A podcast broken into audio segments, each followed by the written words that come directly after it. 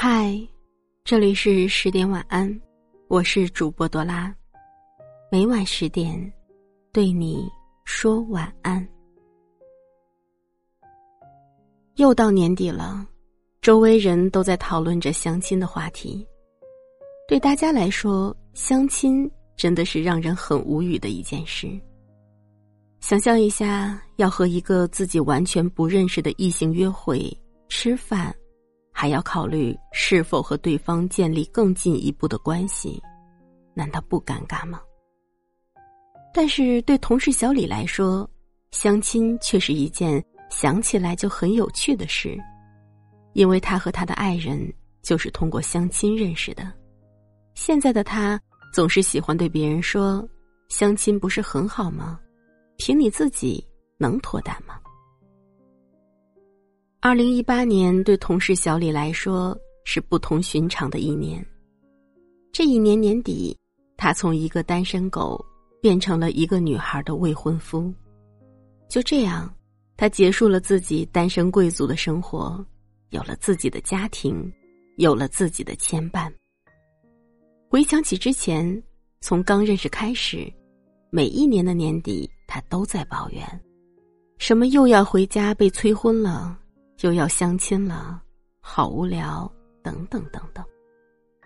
结果他回了一趟老家，带回来的不再是抱怨，而是给同事的喜糖和请帖。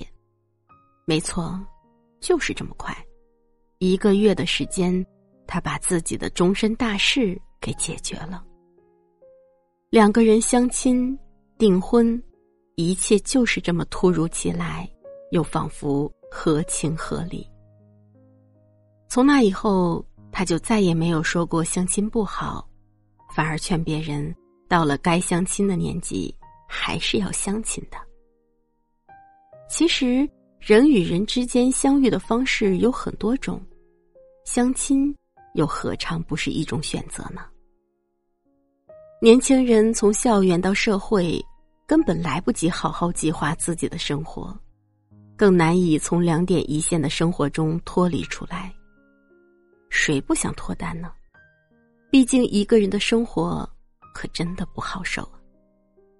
然而，总是要有机会去寻找自己的真爱，不是吗？或许在你看来，相亲这种活动太刻意，也太让人尴尬了。这一切都不过是你给自己施加的枷锁。说到底，相亲没有那么可怕。你的自尊心告诉你，相亲真的挺掉份儿的，可你的理智却没有告诉你，相亲不就是两个人坐在一起吃一顿饭，能聊得来就交个朋友，聊不来就各自回家，再无相见。你看，这么简单的道理，你真的不懂吗？如果你真的厌倦了单身的生活，如果你觉得以自己现在的生活状态脱单真的是一件困难的事，那么相亲还是值得尝试的。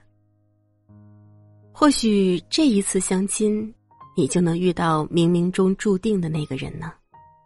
要知道，缘分是不可捉摸的，谁也不知道相遇是在下一秒，还是在很久以后。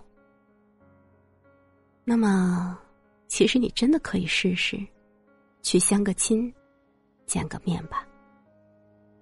闭上眼睛，什么都不听，